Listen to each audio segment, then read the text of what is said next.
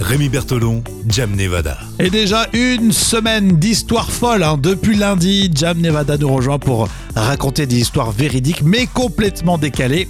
Encore de nombreux messages, hein. franchement c'est sympa. Nous rejoindre sur les réseaux sociaux, de discuter, c'est l'occasion et le prétexte hein, pour euh, s'évander et penser à autre chose. Alors lundi, Jam, tu nous as raconté l'histoire de tablettes de chocolat. Oui, tablette de chocolat euh, cachée dans le casque d'un soldat qui date de 1900. D'accord, on a dit qu'on pouvait pas le manger, donc ça a suscité des petites réactions de, de gourmands, là j'aime bien. C'est vrai. hein.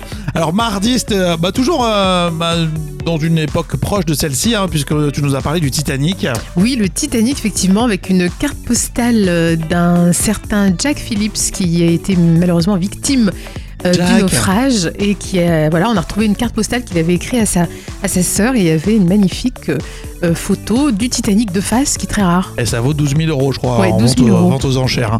Alors mercredi, là c'était euh, une chasse au trésor euh, géante organisée. Le butin, c'est un coffre-fort de 750 000 euros. Oui, Eh oui. c'est un coffre-fort qui avait été offert par le roi Édouard VII à Émile Loubet en 1900. Et voilà, donc euh, Et il la faut- chasse est... Ouais, il faut se lire un bouquin en français et un bouquin en Ouais, anglais pour, c'est euh, compliqué de pour trouver. répondre à toutes les, les, les énigmes.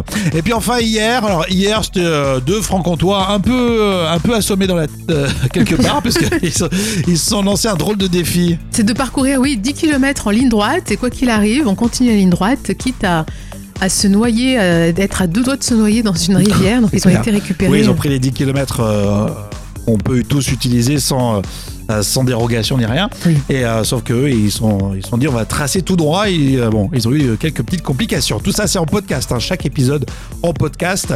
Et donc l'histoire folle de la semaine, Jam, Et- c'est Bien, c'est la carte postale du Titanic hein, Ah, qui ça a pas, bah. intéressé tout le monde. Je l'avais senti d'ailleurs, euh, je, je l'avais dit hein, que c'était une histoire qui allait plaire parce que tout ce qui touche de près ou de loin avec le Titanic et surtout des histoires véridiques, euh, bah, ça, ça suscite plein de réactions.